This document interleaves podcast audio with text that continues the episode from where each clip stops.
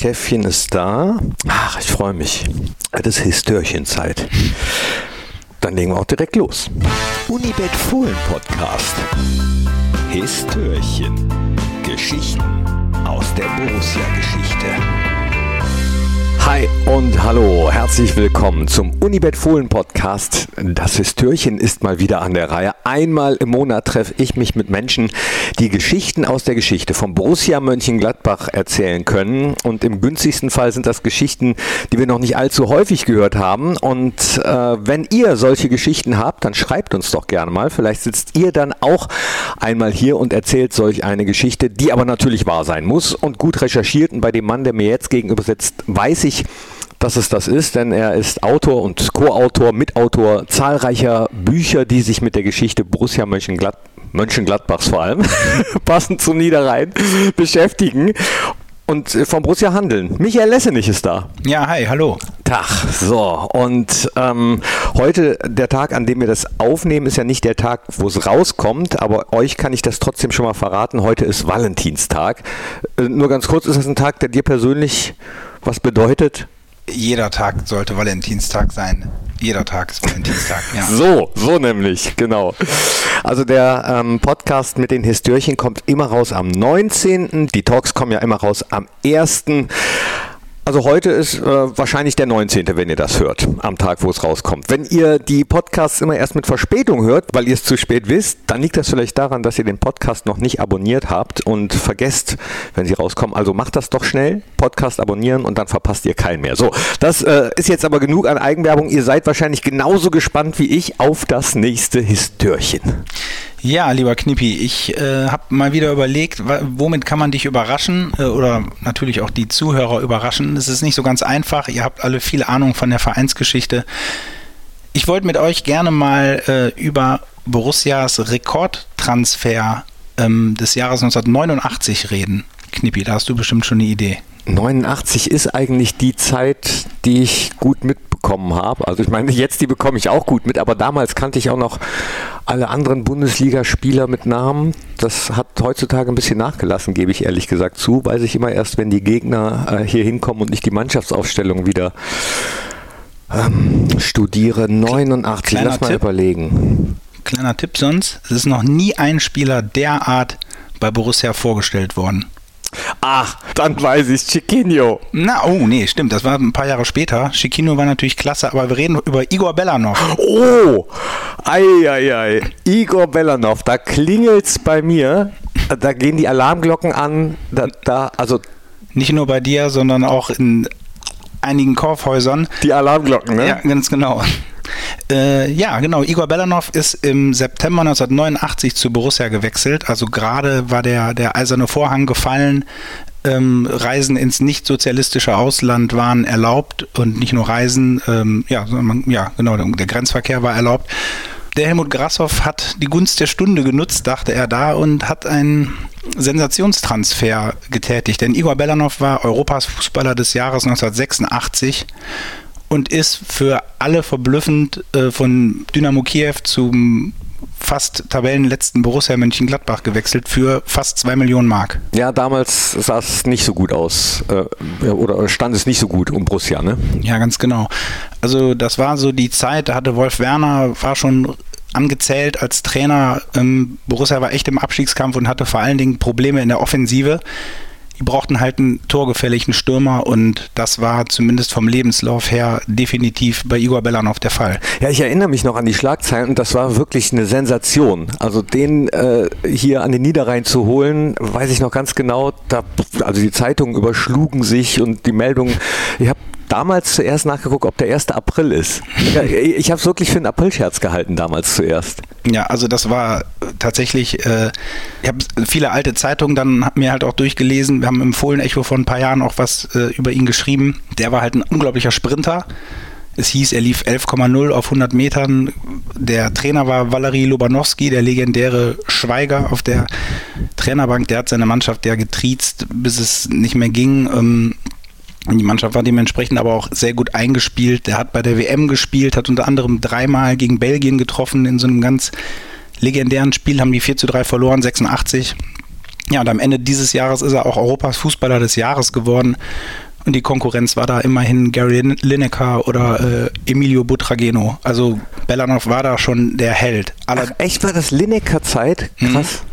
Ja, allerdings ging der, der Stern auch relativ schnell wieder unter bei der EM 88, nämlich da war das Finale Holland gegen Russland und da hat Igor Bellanov einen Elfmeter verschossen und das war so ein bisschen rückblickend betrachtet wohl der Knackpunkt seiner Karriere. Ja, und danach merkte der irgendwie, ja, eine russische Nationalmannschaft wird neu sortiert, Dynamo Kiew wird neu sortiert. Er wollte sich halt dann auch mal umgucken und was anderes sehen und erleben und war dann halt auch wechselwillig und davon hat Helmut Grassoff erfahren. Ja, dann hat Helmut Grassoff ihn hier hingeholt und äh, ja, erleben, da kann man äh, ohne zu viel jetzt vorwegzunehmen sagen, äh, hat Igor Belanov dann hier einiges.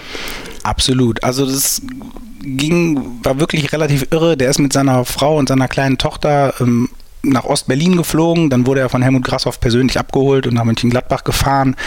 Gab es eine, eine riesen Pressekonferenz, zumindest für damalige Verhältnisse. Im Bökelberg, das Clubhaus, platzte da aus allen Nähten.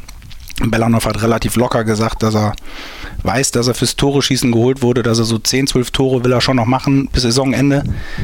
Ich glaube, die Mannschaft hatte bis dahin noch nicht wirklich oft getroffen, also er war sehr, sehr optimistisch. Ja, ich sag mal, noch größer als diese PK war dann das, was zwei Tage später auf dem Kapuzinerplatz ablief.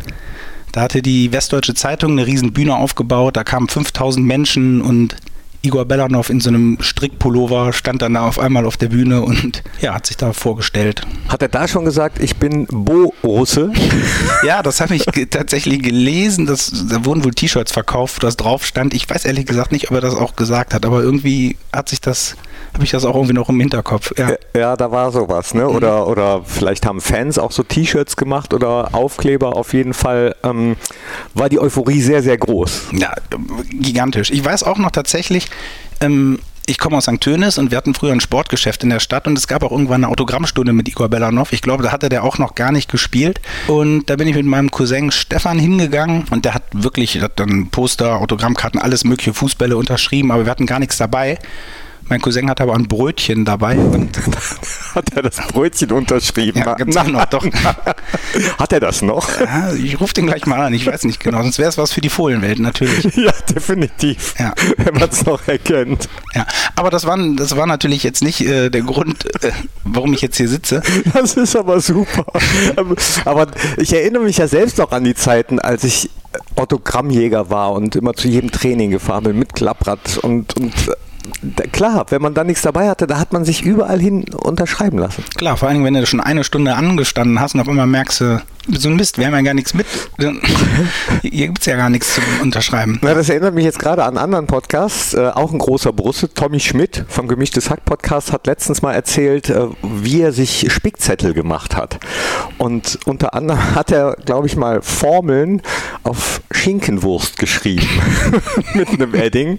Hat dabei aber nicht bedacht, dass aufgrund des Fetts der Schinkenwurst der Edding dann total zerläuft und man die Formel nicht mehr lesen kann. Aber das nur ein kleiner Ausflug, ja. Ja, Helmut Grassoff hat dann direkt gesagt, der Bellanov, der soll natürlich möglichst bald spielen und helfen. Das nächste Spiel war aber ein Auswärtsspiel. Dann hat der Helmut Grassoff gesagt, nee, nicht bei einem Auswärtsspiel. Den Gefallen tun wir Waldhof Mannheim nicht. Die hatten dann nämlich ein Heimspiel. Wir machen denen nicht das Stadion voll. Der Bellanov, der spielt das erste Mal auf dem Bökelberg. Ja, der Trainer Wolf Werner wird sich bedankt haben. Die haben also 4-2 verloren in äh, Mannheim. Und kurz bevor dann das erste Heimspiel anstand, hat Igor Belanov sich ein Muskelfaserriss zugezogen und ist erstmal bis auf weiteres ausgefallen. Ja. Er das muss wohl insgesamt ein ziemliches Rätsel gewesen sein. Er selber hat Jahre später gesagt, das Training war viel zu lasch. Die Gladbacher allerdings haben gesagt, der hat eine unglaublich merkwürdige Muskulatur, der hat gar nichts drauf. Also irgendwie, irgendwie stimmte da was nicht. Also Schuldzuweisungen hüben wie drüben. Ja, ganz genau. Als er dann das erste Mal gespielt hat, hat Borussia dann 4-0 verloren. Er hatte 14 Ballkontakte. Wie viele Tore hat er gemacht? So.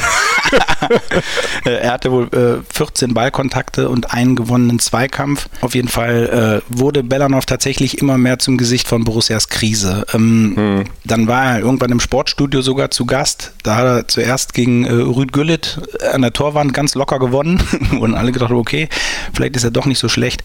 Ähm, hat er noch gesagt, wir steigen nicht ab. Aber er konnte dann zumindest nicht verhindern, dass, äh, weil er auch noch verletzt war, äh, dass Wolf Werner entlassen wurde. Gladbach war dann irgendwann Tabellenletzter und dann gab es ein Heimspiel gegen Kaiserslautern und da hat er dann auf einmal, ist er explodiert, hat ein Tor geschossen, ein Tor vorbereitet.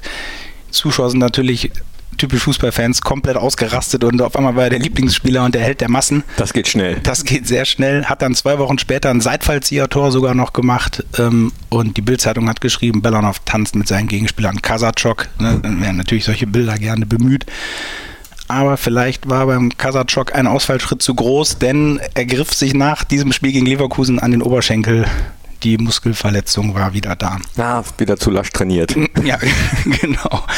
Ja, aber dann wurde es eigentlich, äh, jetzt wechseln wir das Genre vom Sport in Richtung Crime.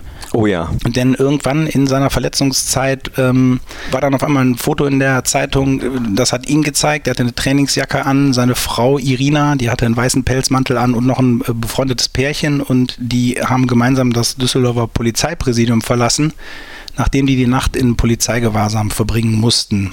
Und es machte dann schnell die Runde, dass Igor Belanov oder seine Frau oder seine Freunde möglicherweise ein Kaufhausdieb ähm, sein soll. Der Tatvorwurf war halt, ähm, dass eine Lederjacke, eine Hose, ein Minirock, T-Shirts, Sweatshirts und zwei Jacken geklaut wurden aus dem Kaufhaus im Gesamtwert von 2000 Mark insgesamt.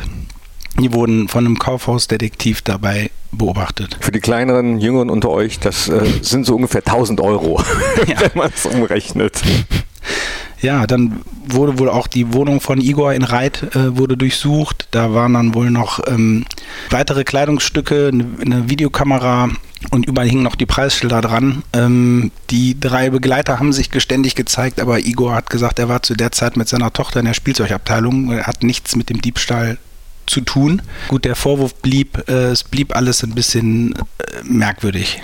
Ja, gilt die Unschuldsvermutung. Ich weiß nicht, ist er jemals äh, überführt worden bzw. dafür verurteilt worden?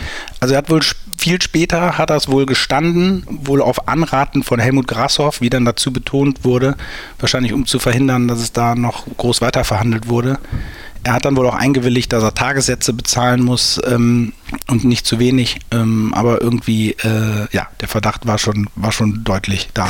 Wobei ich das äh, trotzdem jetzt, wo ich das ähm, nochmal höre, stelle ich mir die Frage, wenn man dann so als Kaufhaus-Ladendieb äh, überführt wird, muss man dann eine Nacht in Polizeigewahrsam verbringen? Bin ich definitiv der Falsche. Ich fand es auch irgendwie krass, das, das zu erfahren, ja. Na, hat vielleicht eine Rolle gespielt, dass er nicht ganz unprominent ist oder war. Also auf jeden Fall ist das das, was von Igor Belanov ja, leider ähm, den meisten im Gedächtnis geblieben ist. Wenn man den Namen Igor Belanov hört, denkt man als erstes eben nicht an Fußball, sondern an Ladendiebstahl. Ne? Ganz genau, obwohl er man fast noch die Hoffnung hatte, dass er die Kurve kriegt, weil er ist dann wieder fit geworden. Dann waren hier ein Heimspiel gegen Werder Bremen, die damals echt gut waren. Und hat Borussia 4 zu 0 gewonnen vor dem Spiel, äh, also Belanov wurde aufgestellt. Vor dem Spiel hat Gerd von Bruch, der war dann Trainer, hat gesagt, was soll es, ist jetzt ein Wabonk-Spiel, ich stelle den auf. Entweder schießt er sich jetzt den ganzen, ganzen Frust hier von der Seele ja, oder es geht halt komplett in die Hose. Aber an dem Tag ging es gut. Ähm, der, hat, der hat da richtig gebrannt. Äh, der hat ein, äh, zwei Tore geschossen, eins per Hinterkopf, eins per Volley-Schuss, war dann der Held des Tages beim 4-0. Aber dann hat er ein paar Wochen später von der Staatsanwaltschaft halt gehört, äh, dass er vor Gericht muss und dementsprechend im Spiel danach hat er dann äh, eine rote Karte bekommen. Also da merkte man, das, das war's. Ja, und damit war dann auch sein Mönchengladbach-Intermezzo-Geschichte. Ja, ganz genau. Also der wurde dann immer seltener eingesetzt. Ähm, dann hat er, wie gesagt, dann zugegeben, an dem Diebstahl beteiligt gewesen zu sein, auf Anraten Borussias. Und dann war tatsächlich die Geschichte aus. Als der Vorwurf so im Raum stand, das macht natürlich dann auch was mit einem Spieler in einer Stadt wie Mönchengladbach, die nicht besonders groß ist, wo äh, viele, viele kennen. Ich habe zu dem damaligen Zeitpunkt, erinnere ich mich noch ziemlich genau, so ein Praktikum gemacht und ähm, Möbelkataloge zusammengeheftet. Und in diesem Möbelgeschäft, ging dann die Tür auf und Igor Belanov kam mit seiner Frau rein. Ernsthaft? Und, ja.